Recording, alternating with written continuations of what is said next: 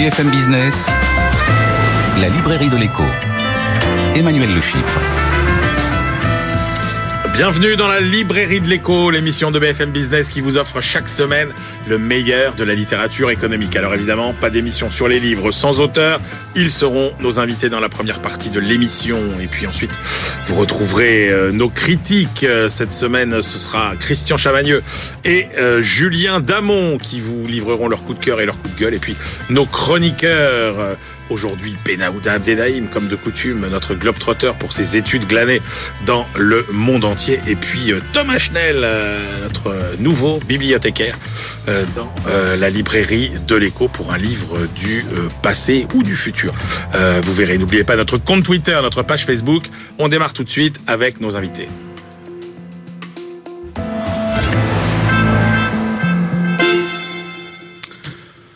On s'interroge aujourd'hui dans la librairie de l'écho sur les craintes et les espoirs suscités par les nouvelles technologies digitales du web 3.0 à chat GPT en passant par la blockchain, les crypto-monnaies ou les NFT. Certains les considèrent comme des gadgets inutiles, voire des illusions dangereuses, d'autres comme de véritables portes d'entrée vers un monde meilleur et plus efficace. Comment ces technologies sont-elles créées, utilisées Comment bien s'en servir? Réponse avec nos deux invités. Alexei Greenbaum, bonjour. Bonjour.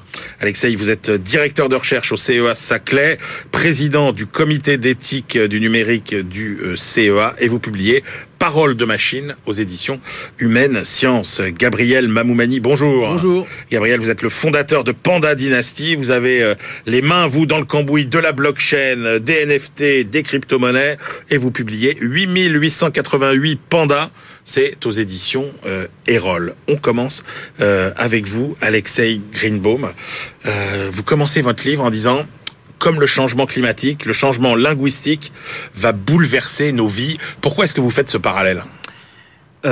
Parce que la condition humaine, ce que nous sommes, ça passe à travers le langage de la vie amoureuse jusqu'à la vie politique, jusqu'à la vie professionnelle, tout ce que, nous sommes en société, toute la communication, elle est dans le langage et à travers le langage. Et du moment où il y a des parlants non humains qui arrivent, eh ben, la condition entière de ce que nous sommes en tant qu'être humain, elle change.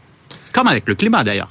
Ouais, parce que vous dites c'est ça en fait la vraie nouveauté, c'est que euh, l'humain euh, perd le sens de la parole il n'y a le, monopole, le monopole de la parole. Il n'y a plus de lien univoque entre le langage et l'homme. Et ça, c'est très intéressant et fascinant même, je dirais. Comment peut-on aller des mêmes entrées, des mêmes phrases en entrée vers les mêmes phrases en sortie, mais par une voix qui n'est pas du tout une voix humaine? Vous voyez, le cerveau humain, eh ben, quand on entend quelque chose, vous me dites bonjour, je vous réponds bonjour. Mais la machine va faire un calcul froid des 0 et des 1 et arriver à une sortie une phrase que nous reconnaissons comme parfaitement légitime, par une voix qui n'est absolument pas humaine.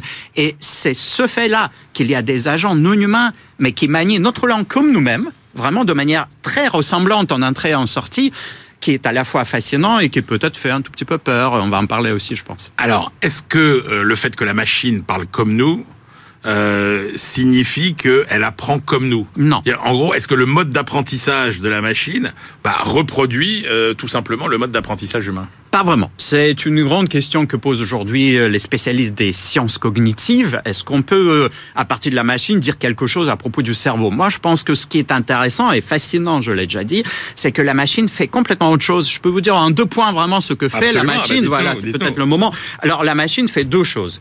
La deuxième, la deuxième, c'est qu'elle joue au cache-cache avec elle-même.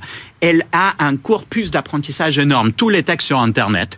Elle va se soustraire, se cacher un mot et puis elle va essayer de deviner, par exemple, s'il s'est caché le mot lion, elle va peut-être deviner que c'était lion avec 60% de probabilité, tigre avec 30%, panthère avec 10%, etc. Et puis elle va se montrer à nouveau ce mot, elle va comparer son résultat de calcul avec ce mot qu'elle s'était caché, elle va se faire, elle, fait ça des milliards de fois, des, même des trillions de fois. Et comme ça, elle apprend les mots, à, compléter les mots qui manquent, à trouver le petit mot qui manque. Ça, c'est le deuxième élément. Et le premier, et le premier, je viens de parler de mots. En fait, elle ne va pas faire ça avec des mots. Elle va casser le langage en petits morceaux non humains, hein. association de deux, trois lettres, ce qu'on appelle des tokens. Par exemple, après un Q, il a toujours un U. Donc Ouais. QU, c'est un token en soi. Et donc, plutôt de faire euh, son analyse avec des mots qui ont un sens pour nous humainement, Ouais. elle va casser le langage en des éléments non humains.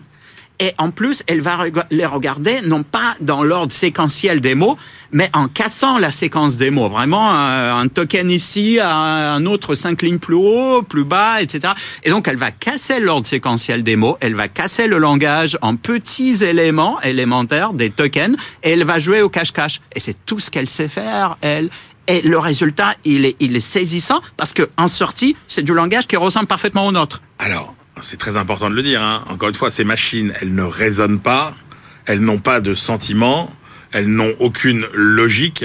Euh, en fait, elles font juste des corrélations numériques. Exactement. Ces machines calculent les corrélations, vraiment des valeurs numériques, euh, énormément, énormément de nombres, hein, des espaces vectoriels pour utiliser un mot de très grande dimension, comme disent les mathématiciens.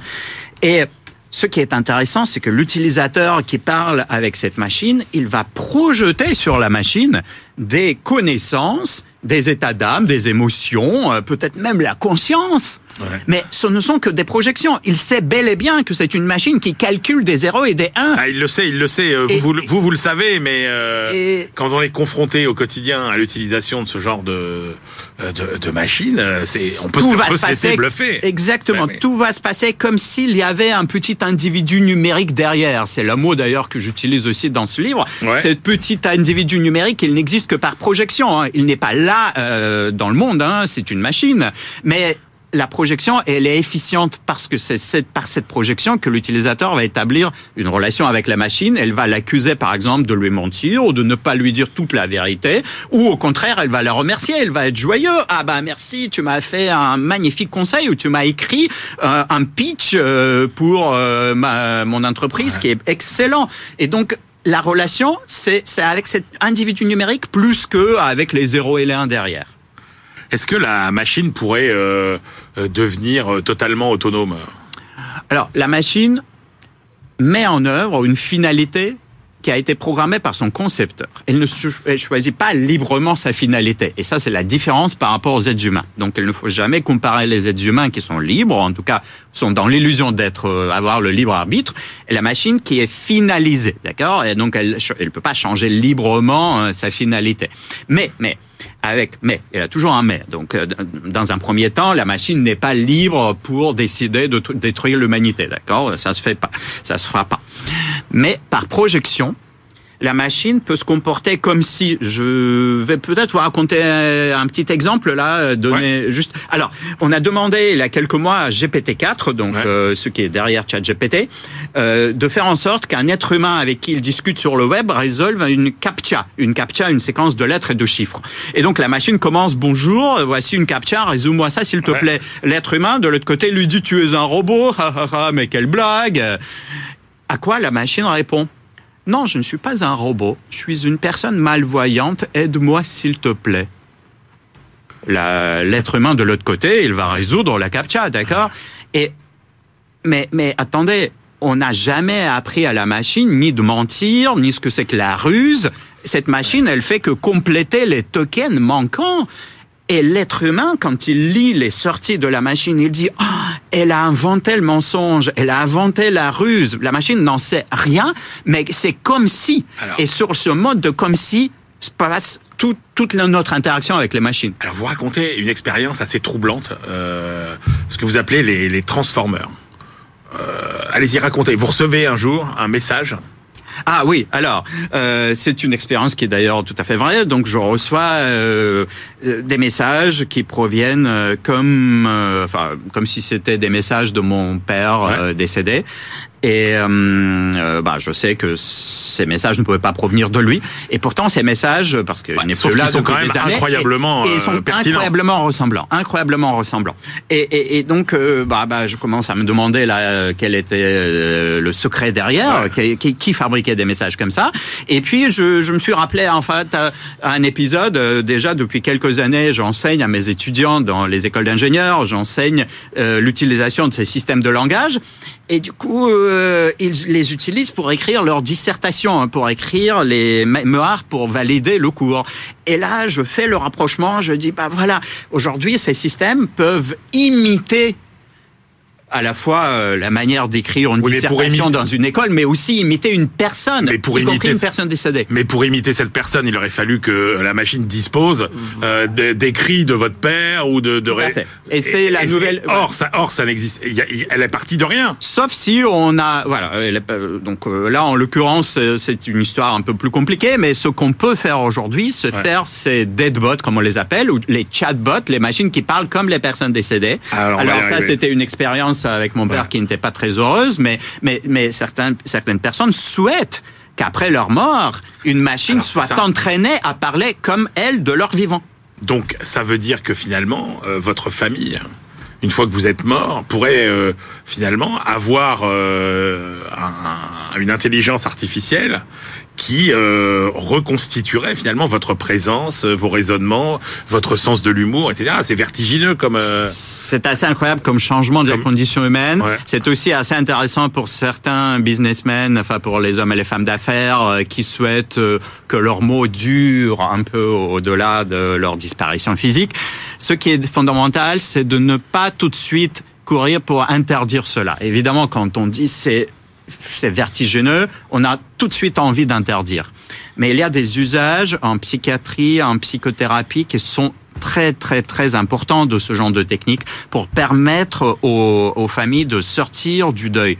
Euh, il y a toutes sortes de situations où l'usage médical de ce genre de deadbot est euh, heureux et même très important. Et donc, pas interdire tout de suite, mais mettre des limites. Mettre des limites, c'est ça l'idée. Il y a quelques semaines, euh, on a vu qu'il y avait des, des, des, des, chercheurs, des spécialistes de l'intelligence artificielle qui ont dit, oulala, là là, il faut, il faut tout arrêter euh, pour six mois, etc. Et là, on se dit, bah, ces gens-là, ils connaissent la, la, machine par cœur. Qu'est-ce qu'ils ont découvert de, de, d'à ce point terrifiant qu'ils en aient envie finalement de, d'arrêter le, le, la recherche? Est-ce qu'il y a, est-ce qu'il y a des raisons de s'inquiéter? Ouais, je pense que la, préconisation, à mon avis, n'est pas bonne, mais le diagnostic qu'ils ont fait derrière est bon. C'est quoi le diagnostic? C'est que ça va très vite, parfois trop vite. Euh, souvenez-vous, le chat, euh, GPT apparaît le 30 novembre, ça fait six mois seulement combien de métiers il a déjà changé, la publicité et même aussi les avocats, les juristes, les médecins n'écrivent plus les comptes rendus des rendez-vous médicaux de la même façon qu'avant. Donc les métiers changent, le monde de l'éducation change, beaucoup de choses changent, ça va très vite. L'argument de la vitesse, il est valide et il est important. Nous, les êtres humains, nous ne pouvons pas nous adapter aussi vite que l'innovation mmh. technologique nous pousse là. Et donc, euh, nous avons besoin du temps pour euh, que les systèmes de formation, d'éducation, tous les secteurs professionnels s'adaptent petit à petit à l'arrivée de ces nouveaux outils. Donc peut-être pas trop vite. Et je pense que la société OpenAI en est euh, bien consciente et ils ne sont pas les seuls. Vous n'êtes pas, alors je sais bien, vous n'êtes pas économiste, mais est-ce que pour vous euh, l'intelligence artificielle et ces outils de langage vont, vont détruire le travail ou est-ce qu'ils vont euh, révolutionner le, Révolutionner, oui. Un peu penser sur le modèle du moteur de recherche. D'accord? Quand le moteur de recherche apparaît ou même quand le smartphone apparaît, eh ben bien sûr que ça révolutionne à peu près tous les métiers au monde. Hein. Euh, on cherche de l'information euh, pas comme avant. Et le smartphone, ça nous permet de faire ce qu'on veut, même au milieu de la forêt ou sur une île déserte. Donc, oui, ça va changer beaucoup, beaucoup de métiers, beaucoup de professions, mais euh, il n'est pas question de faire disparaître demain les avocats ou les médecins. On ne va pas les remplacer par les systèmes d'intelligence artificielle. Gabriel Mamoumani, est-ce que les NFT sont aussi euh, une révolution? Alors, tous nos auditeurs et téléspectateurs sont pas des, experts des NFT. Rappelez-nous ce que c'est, puisque vous, vous le dites hein, dans votre livre, vous avez mis un an à comprendre vraiment ce que c'était alors j'ai mis un an à comprendre le business model associé et en quoi c'était réellement euh, révolutionnaire par rapport à l'existant des business models euh, et des business économiques euh, actuels de, sur Internet. Mais pour comprendre ce que c'est que le NFT, dont j'ai mis quelques quelques heures à comprendre et je pense que tout le monde peut le comprendre rapidement. Le NFT en fait c'est très simple. C'est un certificat de propriété numérique. Comme ça, ça a l'air euh, tout bête, mais en fait, c'est assez euh, fondamental comme changement dans la relation qu'on a à, notre, à, nos biens numériques ou à notre relation avec les, les réseaux sociaux, par exemple. Aujourd'hui, quand vous postez, c'est très simple à comprendre, hein, quand vous postez une vidéo, une photo ou même un tweet, Et dans les conditions générales des, des plateformes, vous transférez le droit de propriété. Et donc en fait, la propriété de ce bien qui a été créé, il appartient directement euh, à une grande plateforme qui peut l'exploiter. Grâce au NFT, ce bien reste votre propriété à vie puisque vous pouvez prouver qu'elle vous appartient. Et donc euh, ça bouleverse fondamentalement tous les, les, les, business models qui existent actuellement sur Internet. Alors, il y a un point qui m'a intéressé, euh, euh, qui m'a interpellé au début de votre livre. Euh, vous dites euh, par rapport au nombre de clics, euh, euh, finalement, on dit toujours il faut que le consommateur il, passe le plus de temps possible sur votre site. Et vous et vous vous dites bah non, le, la meilleure façon de capter un consommateur, c'est pas forcément celle qu'on croit. En fait, oui, l'histoire des, des drops NFT et l'histoire de ce qu'on a connu comme folie euh, spéculative euh, au milieu des années 2021.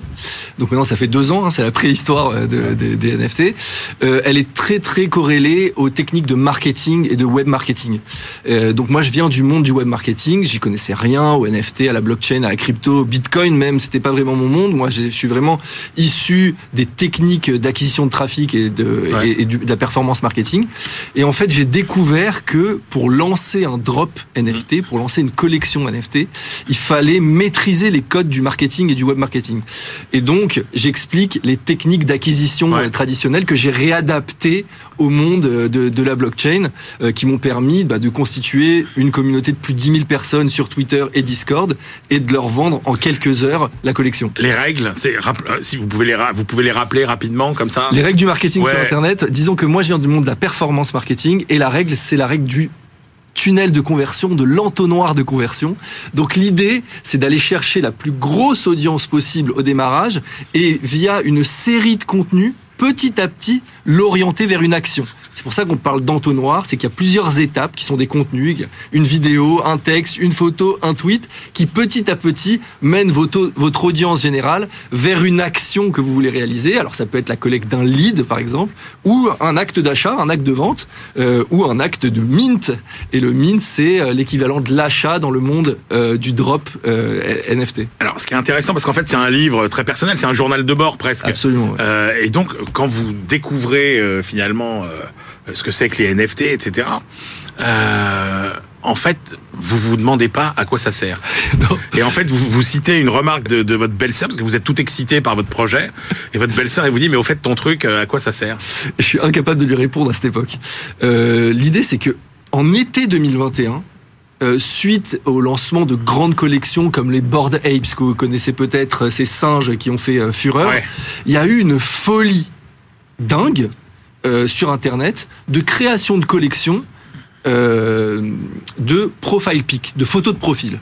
Et en fait, ces photos de, profil, comme elles étaient euh, associées à du NFT, elles permettaient euh, de les vendre dans un format euh, de vente, de vente événementielle. Donc en fait, je m'achète euh, une, une, une, une, pas une œuvre qui, qui, qui, qui, que je mets sur mon profil, mais que je, que je possède et que personne d'autre ne pourra utiliser. Absolument. Et c'est un peu un signe extérieur de richesse. Un petit peu comme un beau sac à main, une belle montre, une belle voiture. Aujourd'hui, vous pouvez prouver sur Twitter que vous êtes détenteur d'une photo de profil qui a une certaine valeur sur le marché et donc qui prouve au monde entier que vous êtes ce qu'on appelle une whale sur dans le monde de la crypto, c'est-à-dire une grande baleine, quelqu'un qui est détenteur de beaucoup de crypto et donc euh, un certain potentiel de richesse. On a l'impression que les NFT, c'est un peu une espèce de, de, galerie d'art euh, euh, virtuelle, etc. Et on se dit, est-ce que finalement, c'est un les NFT leur intérêt ne se cantonne qu'au secteur euh, du luxe euh, et de et de l'art et de la culture. En fait, pas du tout. Non, la réponse est clairement non. En réalité, c'est vrai que les NFT ont été tout de suite associés à des images et donc l'utilisation des images, de l'esthétique est tout, tout, de suite associée à l'art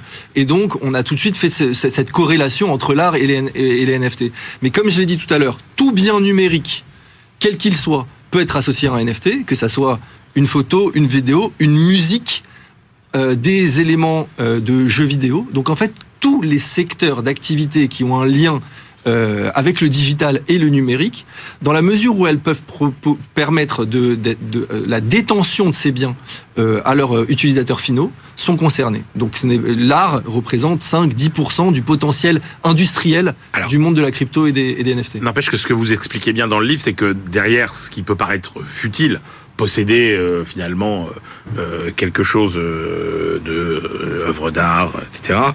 vous dites en fait c'est la partie ludique du web du web 3.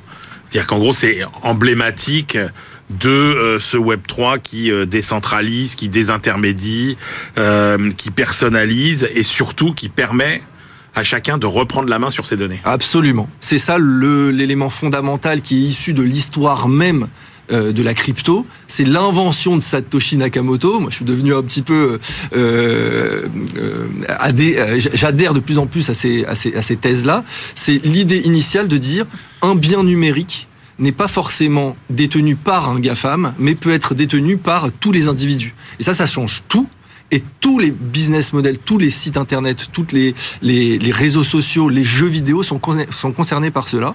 Et euh, euh, il y a plusieurs tentatives de grands éditeurs de jeux vidéo aujourd'hui qui se disent que la vente de biens, d'items au sein de leurs jeux vidéo peut se faire sous le format NFT, euh, pour permettre euh, à l'utilisateur final de réellement être propriétaire de ses armes, de ses skins, de ses habits euh, et du monde dans lequel il évolue, plutôt que de laisser cela à l'éditeur lui-même. Alors, la grande question, évidemment. alors, juste le titre du livre, 8888 pandas. Pourquoi? C'est le nombre de pandas qui sont dans ma collection. Donc, il y a 8800 propriétaires de pandas dans ma communauté euh, NFT. Que vous avez mis en vente, qui vivent leur vie. Qui vivent leur vie. Euh, et donc, c'est, c'est vous, vous me voyez venir. C'est euh, En gros, il y a eu des moments, des trimestres, je veux dire, d'euphorie totale. Et puis, à l'image de ce qui s'est passé sur les crypto-monnaies, ça a été finalement la, le, crack. le, crack, les, les montagnes russes. Euh, comment est-ce qu'on tient le cap euh, dans ces moments extrêmement euh, tourmentés par rapport à la vision qu'on a de son projet? C'est-à-dire qu'est-ce que, est-ce que finalement le fait que l'environnement soit beaucoup plus difficile, est-ce que ça vous, est-ce que vous êtes amené à vous interroger sur la pertinence de votre projet, ou est-ce que vous dites non, c'est qu'un mauvais moment à passer, comme il y en a à chaque finalement grande révolution technologique? C'est clairement un mauvais moment à passer, puisqu'en fait, l'enthousiasme de ce genre de collection est directement corrélé euh, au cours de l'Ethereum, qui est lui-même corrélé au cours du Bitcoin, donc aux crypto en général. Il y a une vraie difficulté pour les projets comme le mien et pour les projets crypto de manière euh, générale à trouver un business model, un business économique pérenne sur le, sur le temps. Nous, ce qu'on a réalisé et ce que beaucoup de projets crypto ont réalisé, ce sont des drops, c'est-à-dire des mises en vente d'une collection et qui ont comme une galerie d'art quoi. Ouais, euh, disons comme le ferait une galerie d'art. Comme le, ferait une galerie d'art, mais c'est aussi vrai pour des tokens, pour des cryptos, c'est-à-dire que même des grandes blockchains lancent leurs leur, tokens et arrivent à euh, comme plutôt une une, une, une introduction en bourse. Ils, ils, mettent euh, un certain nombre de tokens limités sur le marché qui sont, qui sont achetés en grand nombre pendant une durée limitée. Mais ça, c'est pas un business model. Et c'est ça la difficulté. C'est de sortir de cette logique-là de levée de fonds euh, et donc de ne plus percevoir notre communauté comme des coproducteurs ou comme des euh, leveurs de fonds, mais plutôt comme des clients. Et donc euh, là, on va chercher, et moi c'est ce que je suis en train de réaliser, transformer mon modèle dans un modèle plus traditionnel de jeux vidéo. Donc moi, je, je, mon projet de collection se transforme en un projet de studio de jeux vidéo qui va permettre la détention de biens numériques au, sein de mes jeux, mais avec un format traditionnel de vente et de clients, comme dans le vieux monde traditionnel euh, de, l'économie de papa. Qu'est-ce que vous donneriez comme conseil euh, à quelqu'un qui, qui, veut se lancer euh, dans, cette, dans cet univers-là? Est-ce qu'il y a des erreurs que vous avez commises que vous ne recommettriez pas Est-ce qu'il y a des choses que vous feriez différemment? Oui. le premier conseil que je donne quand on vient me voir, c'est de comprendre que ce sont des projets fondamentalement communautaires c'est-à-dire qu'elles n'ont pas débordé la sphère du monde crypto et qu'on appelle des crypto-enthousiastes. Pour pouvoir lancer ce genre de collection, il faut comprendre comment euh, fonctionne un crypto-enthousiaste, où il se trouve, en particulier sur Twitter, quels, sont ses, codes, son langage, euh, ses, références, et ne pas penser que les projets NFT vont rapidement déborder cette sphère-là et aller vers le mainstream. il reste des projets fondamentalement orientés vers les crypto-enthousiastes. Merci, messieurs, de nous avoir fait pénétrer euh, les coulisses. On a un peu soulevé le capot, finalement, de ces mondes fascinants que sont euh, le monde euh, des machines parlantes et le monde de la blockchain, des NFT, des crypto-monnaies. Je rappelle vos deux livres. Gabriel Mamoumani, 8888 pandas, édition Erol. Et puis Alexei Greenbaum, Parole de machine chez Humaine Science. Euh, voilà, c'est la fin de cette première partie de la librairie. de l'écho, on se retrouve dans quelques secondes. BFM Business, la librairie de l'écho. Emmanuel Le on se retrouve pour la deuxième partie de cette librairie de l'écho. Nous la clôturerons comme de coutume avec euh, nos chroniqueurs Benaouda Abdelhaim et ses études euh, du monde entier. Thomas Achtel aujourd'hui qui nous parlera euh, d'une campagne électorale fictive entre guillemets euh, en France. Et puis tout de suite évidemment on retrouve nos deux critiques aujourd'hui à ma gauche Christian Chavagneux, éditorialiste euh, et critique à Alternatives économiques. Bonjour Christian. Bonjour Emmanuel. Et puis euh, Julien Damon, professeur associé à Sciences Po c'est ça, et chroniqueur euh, de livres invétérés dans de multiples euh, médias. Vous le retrouvez chez Estelle Denis aussi souvent euh, sur RMC. Et on commence tout de suite avec votre choix, Julien, le système TikTok d'Océane Herrero, c'est aux éditions du Rocher. Avez-vous un compte TikTok? Pas du tout. Christian? Oui. Ah, voilà. Donc Christian est jeune. Une affaire générationnelle qui nous est d'ailleurs assez bien présentée dans cet ouvrage d'une journaliste qui explique sa plongée dans le monde de TikTok. Plongée dans le monde de TikTok, c'est d'abord les centaines ou milliers d'heures, on pourrait même parler de centaines de jours qu'elle y a consacré à cette application en l'utilisant, mais aussi une enquête qu'elle a menée auprès d'une centaine d'interlocuteurs qui sont des usagers plutôt jeunes, qui sont des producteurs de contenu et qui sont aussi des anciens salariés de TikTok.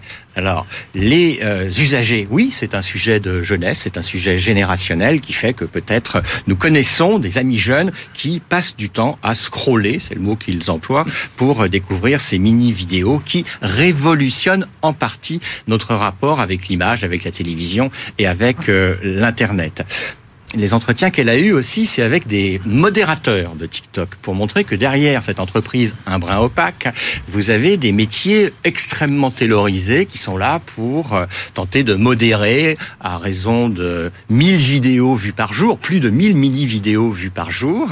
Et puis, entretien également qu'elle a pu avoir avec des anciens de la maison qui montrent euh, combien nous sommes là dans un ultra-capitalisme qui est, lui, euh, d'extraction chinoise et qui pose des problèmes maintenant géopolitiques puisque ceci est connu, les États-Unis puis maintenant la France ont souhaité, ont demandé, ont imposé à leurs fonctionnaires qu'ils n'utilisent plus cette application. D'ailleurs, à ce titre, elle a une petite remarque intelligente, je trouve. Elle dit que en matière de propagande, il faut se méfier parce que le contenu aux États-Unis est d'abord du contenu américain. Mais ce qui est tout à fait exact, mm. c'est que vous avez plutôt une critique fondée, elle, qui consiste à dire que les Chinois abêtissent l'Occident en pour leur jeunesse, leur limitant le nombre d'heures de TikTok par semaine, quand euh, nos jeunes occidentaux, eux, passent un temps euh, très très embarrassant, je trouve, avec elles, à se consacrer à ces petites vidéos. Elle décrypte euh, avec un brin d'intelligence particulier l'algorithme à sa manière, en fonction des études auxquelles elle a pu avoir accès, avec une originalité qui est d'expliquer que c'est surtout en fonction du temps que nous passons sur chacune des vidéos que nous sommes notés, donc c'est une manière de mesurer ou l'abrutissement, c'est selon, on choisira. Et ce qu'elle fait de pas complètement convaincant, c'est de nous mettre en avant le caractère opaque de toute cette entreprise chinoise. On aurait aimé avoir davantage de chiffres, c'était euh, exact. Et finalement, ce à quoi elle aboutit, c'est une conclusion que moi j'apprécie, elle ne la formule pas de la sorte, mais je dirais cela, à consommer avec modération. Pas son ouvrage, mais euh, TikTok. Qu'est-ce que vous avez appris, Christian Chavagneux, de ce système TikTok? Pas, pas, pas grand chose en fait. C'est un peu la critique principale qu'on pourrait faire au livre, c'est qu'il va pas très très loin. On survole euh, le sujet, mais qu'un un véritable sujet. Euh, Julien l'a dit euh, pour les ados au niveau mondial. C'est devenu un endroit où si on n'y est pas, quelque part on se désocialise. Si on connaît pas les trends TikTok du moment, si on n'a pas la dernière petite blague de TikTok, on est un petit peu à côté du monde des adolescents qui, qui vous entourent. Cela dit, TikTok fait l'effort en ce moment et depuis quelques années de développer autre chose que simplement les ados. Vous avez des grands, des grands quotidiens euh, qui sont français, Alternative économique, et sur, euh, et sur TikTok. Et euh, c'est pas seulement le nombre de gens qui, qui, euh, qui vous suivent, c'est aussi le nombre de vues que font vos vidéos. Nous, on a un petit journal Alternative économique, on a plusieurs vidéos à plus d'un million de vues, qui est quand même considéré sur TikTok comme un, un, niveau assez important. Attention, on apprend quand même des petites choses. Hein. Moi, par exemple, le, la formule de TikTok actuelle date de 2017 seulement. Donc c'est vraiment, c'est hier matin. Mm. Grâce à la pandémie, euh, TikTok s'est développé, c'est devenu, euh, j'aime bien l'expression, euh, c'est bien l'expression de la, de la journaliste, enfin de l'enquêtrice, c'est devenu la cour de récréation au moment du confinement. Et c'est vrai que c'est devenu un peu ça. Mais elle dit attention, ne croyez pas que c'est simplement la pandémie. Tout ça n'a pu être possible au moment de la pandémie parce qu'il y a un gros travail derrière, et notamment, comme l'a bien souligné Julien, un gros travail sur la qualité de l'algorithme qui permet de rendre les gens qui regardent TikTok addictifs, mais aussi ceux qui postent des vidéos. Ça devient très addictif de dire, ah, oh, j'ai eu tant de milliers tant de, tant de millions de vues, tant de centaines de milliers de vues, et donc on veut, on, veut de nouveau euh, pouvoir toucher cette petite célébrité qu'on a sur le réseau social, célébrité euh, qui devient aussi quelque chose qu'on essaie de monnayer aussi sur, sur le réseau. Il y a beaucoup de gens qui essayent aussi de gagner de l'argent. Euh, comme l'a bien dit Julien, on retrouve ce qu'Antonio Casilli, sociologue Antonio Casilli, avait expliqué sur l'ensemble des autres réseaux sociaux. Derrière toute cette grosse technologie, il y a quand même des petites mains qui travaillent derrière, les modérateurs qui sont généralement dans des entreprises sous-traitantes et aussi les gens qui travaillent chez TikTok visiblement les conditions de travail sont pas très très euh, sont pas très très faciles.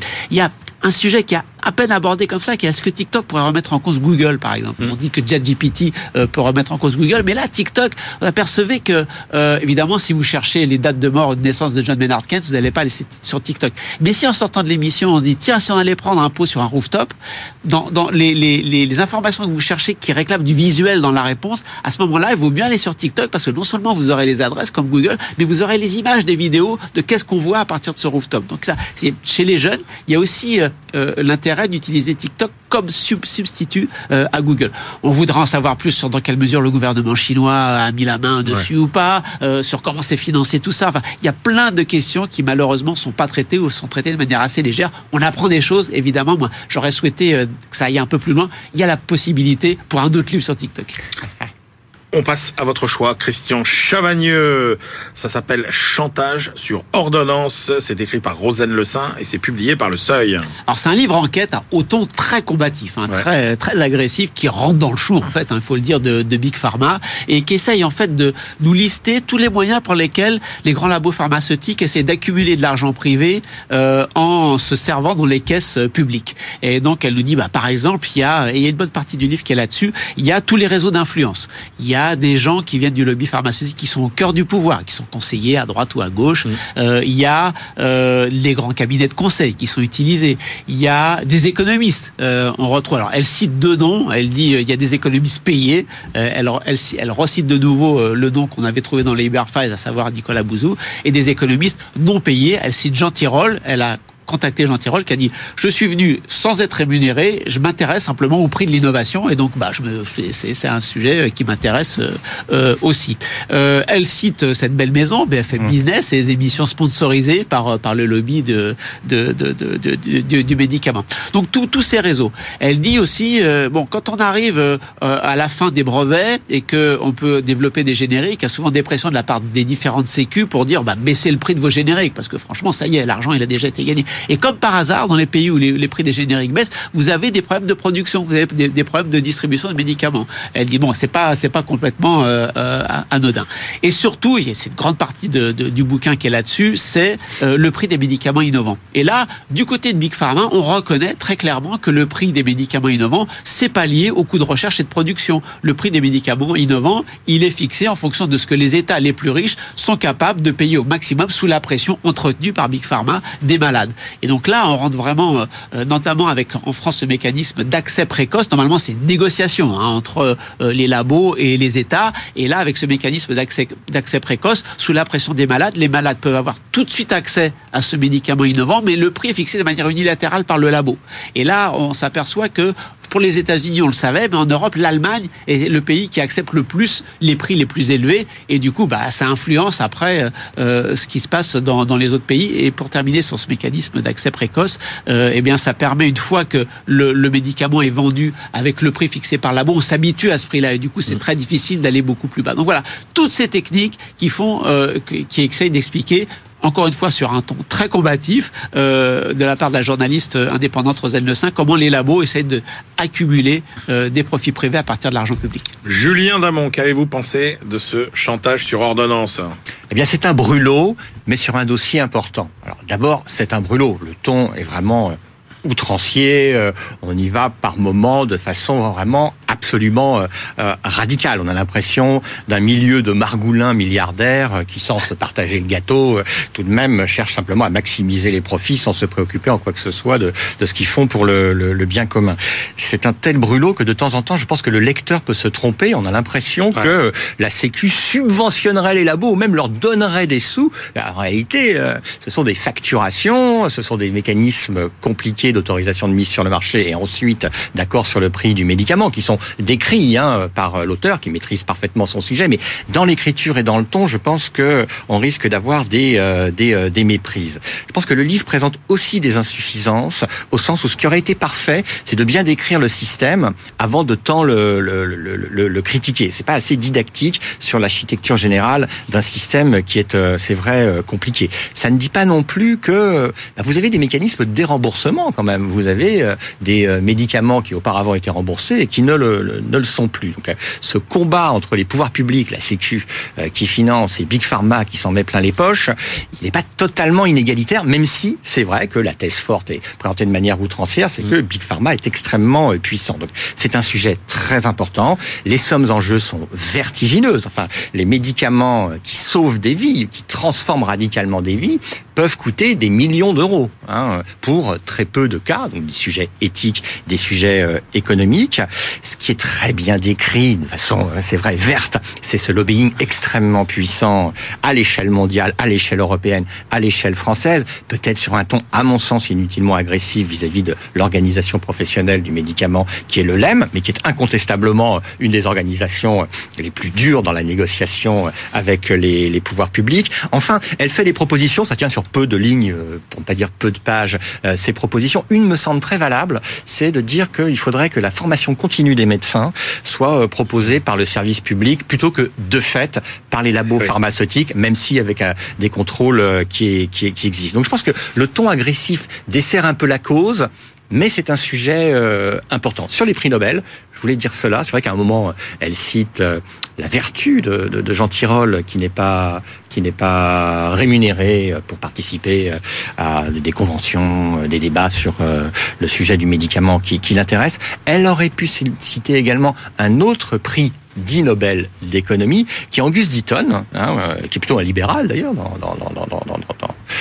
sa conception de, sa matière, qui lui aussi est extrêmement critique, avec des arguments aussi puissants en termes de chiffres et de conséquences sur l'importance de Big Pharma, mais qui n'a pas ce ton euh, embarrassant. Et je termine en deux mots pour dire que, un, il y aurait deux livres dans cette affaire. Il y a un livre dans ce livre-ci, dans cet ouvrage. Il y a un livre sur Big Pharma qui mériterait d'être mieux mis en perspective. Voilà mon, sentiment. Et il y a un livre agressif. Et on peut comprendre l'agression contre toutes les institutions du lobbying et tous les cabinets de conseil qui également accompagnent ces, ces maisons. Donc c'est intéressant, c'est à lire. Et en compliment, lisez Angus Deaton. Merci à tous les deux. Allez, c'est l'heure de retrouver notre bibliothécaire du jour, Thomas Schnell, qui nous raconte une campagne électorale dont le candidat a une proposition phare, euh, travailler trois heures par jour. Vous allez voir. BFM Business, la librairie de l'écho. Les livres d'hier et de demain. Bonjour Thomas. Euh, bonjour Emmanuel, bonjour à tous. Thomas Schnell, euh, journaliste à la rédaction de BFM Business, qu'on est ravi d'accueillir dans la librairie de l'écho. Euh, Thomas, après des semaines de débats acharnés sur la réforme des retraites, vous nous parlez aujourd'hui d'un roman d'anticipation politique. En gros, c'est l'histoire de la campagne présidentielle d'un candidat prix Nobel d'économie qui se lance avec une mesure phare dans son programme, réduire le temps de travail 3 heures par jour. Et eh oui, Paresse pour tous d'Adrien Clint aux éditions du, du Tripod. C'est l'histoire euh, d'Emilien Long, économiste de renom. Il est parti faire sa carrière aux États-Unis. Il a notamment été enseignant à Princeton, nobelisé pour ses travaux sur la modélisation mathématique des évolutions de la productivité. Ah C'est un normalien à l'accent marseillais, puisque le roman s'ouvre parmi les premières scènes sur le cœur de la calanque de Sormiou à Marseille. En plein confinement 2020, ce père célibataire de deux jumeaux de 9 ans, va venir chambouler le paysage politique français puisqu'il se lance comme candidat à la présidentielle de 2022. Le roman est sorti en mai 2021 avec cette idée simple, travailler 3 heures par jour, c'est-à-dire 15 heures par semaine. Comment c'est possible euh Alors, il explique que tout est financé, hein, que c'est tout à fait envisageable, qu'il prouvera qu'il est possible de changer radicalement les pratiques du temps de travail dans notre pays sans nuire à la compétitivité et à la protection sociale. Il détaille dans le livre euh, tous les aspects de, de, cette réforme avec, bon, il y aura quelques dérogations, hein, notamment euh, sur la santé, il y a des temps de travail qui ne sont pas compressibles. D'accord. Euh, il est quand même un peu compliqué de croire que euh, ce serait euh, euh, possible. Et en même temps le, dans le roman il n'élude aucune des questions que pourrait légitimement se poser n'importe quel économiste ou journaliste économique. Oui c'est exactement ça, ça répond vraiment de manière très réaliste à chaque question. Et d'ailleurs c'est un livre qui est plein d'érudition, l'auteur y va de placer Paul Lafargue, le gendre de Karl Marx, qui est le premier à avoir rédigé Le droit à la paresse, un livre qui était sorti en 1883, expliquant qu'au vu des progrès euh, de la productivité, il serait capable de réduire le temps de travail au fil des innovations, au fil des décennies, ce qui est arrivé, certes, mais euh, voilà, même si on ne travaille plus 70 heures par semaine aujourd'hui, que les enfants ne, ne vont plus à la mine, on travaille encore aujourd'hui 35 heures par semaine en France. Le candidat de ce roman veut aller encore plus loin, donc avec un discours ultra crédible, un peu de décroissance, bien sûr. Il appelle à bâtir un nouveau projet de société, travailler moins pour vivre mieux. L'idée n'est pas nouvelle et l'écrivain convoque Keynes, Hobbes, Hume, Hayek, Smith, Russell pour étayer ses propos. Voilà, c'est vivant, c'est malin, c'est joyeux et c'est très convaincant. On, pourrait le, classer sur l'échiquier politique euh, un petit peu ou Ah oui, oui c'est un candidat anti-système, euh, c'est quelqu'un qui serait plutôt à l'extrême gauche. Voilà, la paresse, il explique que ce n'est pas la flemme, c'est juste avoir un autre rapport à la consommation, un autre rapport à la société, un autre rapport au, au travail, laisser plus de place à l'oisiveté, mais il dit dans le bon sens. Hein. Alors c'est aussi euh, finalement, au-delà du programme, le récit d'une campagne électorale. Oui, oui, pas après pas, étape après étape, il fait face à une candidate issue euh, du gouvernement fictif d'Emmanuel Macron, une certaine Elisabeth de Crayville, une techno un poil arrogante, un poil caricatural aussi, euh, qui rigole face à ce petit candidat, donc le Nobelisé d'économie, Émilien Long, petit candidat anti-système dans eh bien, les différents débats qu'ils ont sur les plateaux télévision. D'aucuns y verra certaines ressemblances avec euh, des hommes et des femmes politiques bien réels. Le protagoniste est d'ailleurs entouré d'une palanquée de personnages truculents. Il y a la directrice de son labo CNRS, un youtubeur spécialisé dans l'économie, la sœur du protagoniste son pote de prépa qui travaille dans la finance aujourd'hui, un agriculteur du fameux plateau de mille vaches et un patron de PME dans la logistique. Voilà, c'est très documenté. On suit bien toutes les étapes d'une campagne présidentielle qui se déroule depuis Marseille, le QG. Et là-bas, je vous le conseille parce qu'on a vu fleurir d'ailleurs euh, pendant les manifestations contre la réforme des retraites Paresse pour tous, écrit dessus, pendant ces manifestations-là. Et surtout, Emmanuel, je suis sûr que vous êtes sceptique. Cette mesure, euh, travailler trois heures par jour, ça vous paraît pas faisable. Eh bien, sachez qu'il y a un deuxième roman qui raconte, après la conquête du pouvoir, l'exercice du pouvoir. Et ce deuxième roman est sorti la semaine dernière. Bon, j'allais vous demander euh, le résultat de l'élection, mais vous venez de, de nous le donner. Merci beaucoup, Thomas Schnell. Euh, on retrouve tout de suite euh, notre globetrotter, Benaouda Abdelhaim, et sa moisson d'études glanées à travers la planète. BFM Business, la librairie de l'écho. Les livres d'ailleurs.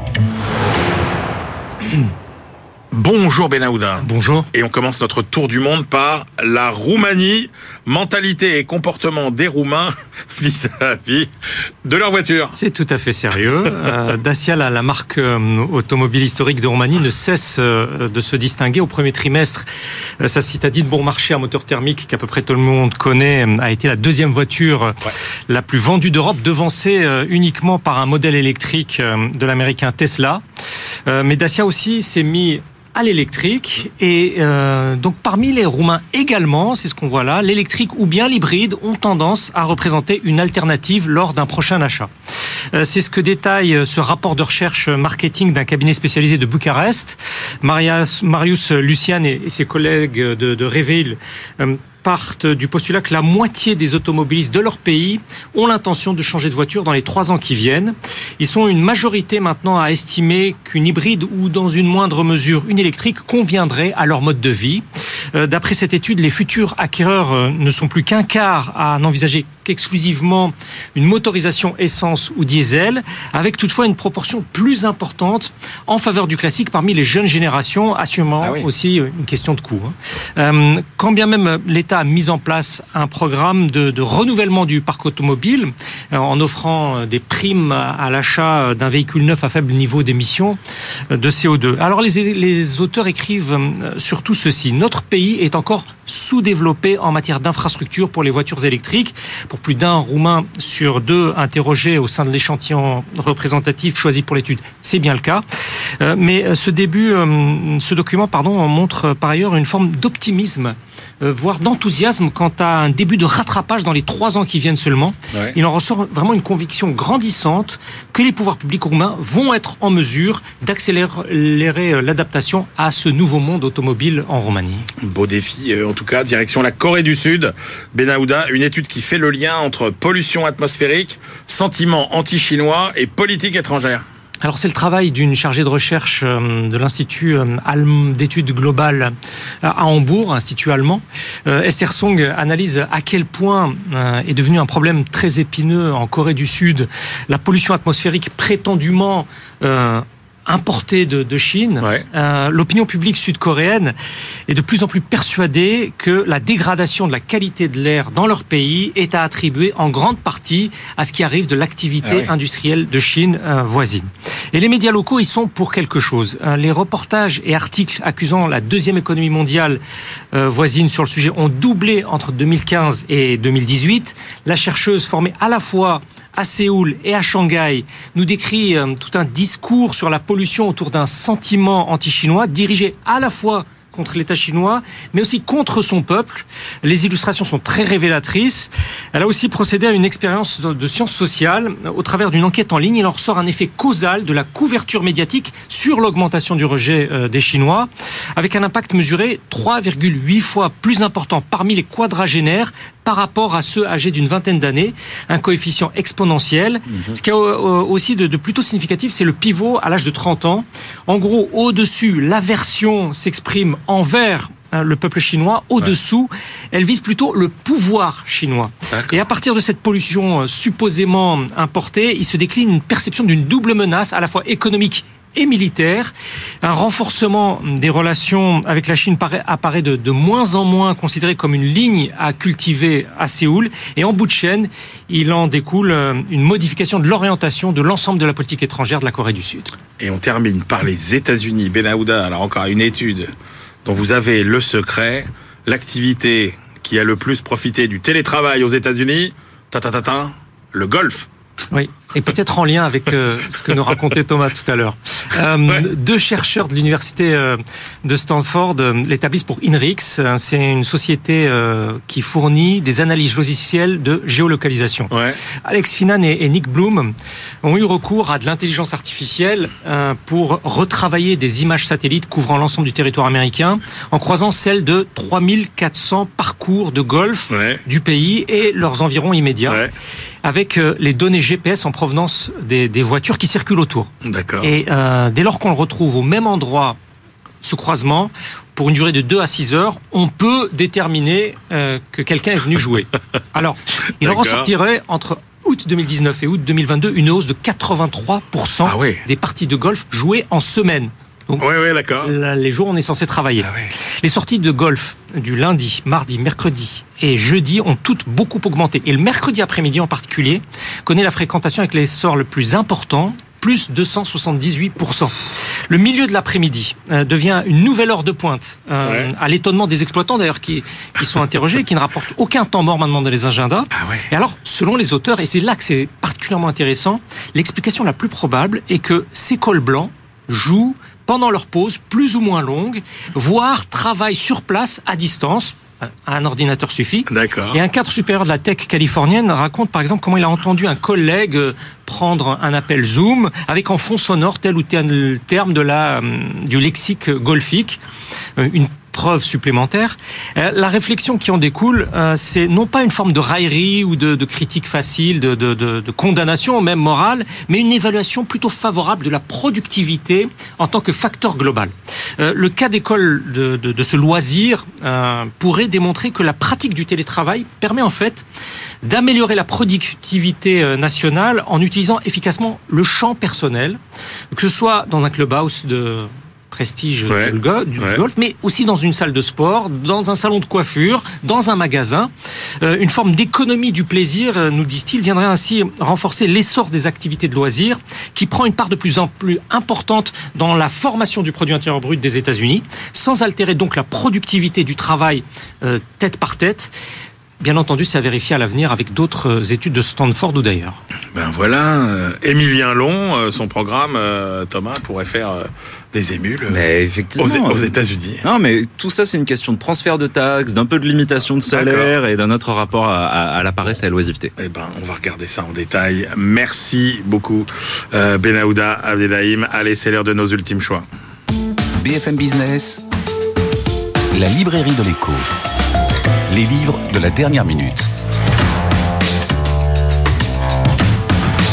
Julien Damon, quelle est votre ultime sélection pour aujourd'hui? Eh bien, j'ai sélectionné, peut-être original dans cette émission, mais Queer Theory, une histoire graphique, qui est une traduction d'un ouvrage anglais qui vient de paraître à la découverte. Queer, qu'est-ce que c'est? C'est le Q de euh, LGBTQ. Qu'est-ce que c'est? C'est euh, un ensemble de théories, de mouvements sociaux sur les identités, identités de genre, pardon, sur les orientations sexuelles. Ce sont aussi des théories universitaires, dont certains se gaussent, que d'autres peut-être mettent trop en avant. Là, ce sont des militants, c'est vrai, dans un, ouvrage graphique, c'est-à-dire une quasi-BD, qui nous montre les fondements, l'histoire, les débats, avec une distance souriante. Donc, si on veut comprendre, si on veut vraiment s'y intéresser, mmh. plutôt que de célébrer ou euh, de critiquer radicalement, eh bien, lisez ce queer théorie euh, à la fois en images et, même s'il y a de l'écriture inclusive et des débats infinis, euh, en ligne intéressante. C'est par qui? Il s'appelle Meg John Barker et Jules Christian Chavagneux, votre dernier choix On ne s'est pas coordonné, mais je reste sur les questions de genre, puisque ah sur le blog de la FSE, l'Association française de sciences économiques, il y a un petit texte intéressant sur la place des femmes dans la science économique française. Euh, très rapidement, euh, jusqu'en licence, vous avez plus de la moitié des étudiants en économie qui sont des étudiantes, en fait. Quand vous arrivez en thèse, il reste plus qu'un gros tiers, 35% de filles.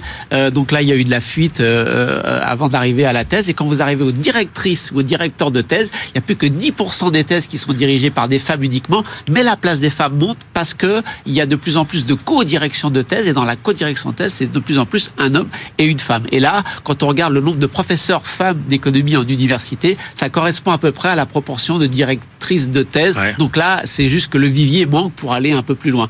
Euh, encore une étude, cette fois sur la France, on a plein d'études mondiales qui montrent le côté insuffisamment présent des femmes en sciences éco, pour pas dire le côté extrêmement sexiste de la science économique. Là, c'est une étude sur la France, c'est très intéressant.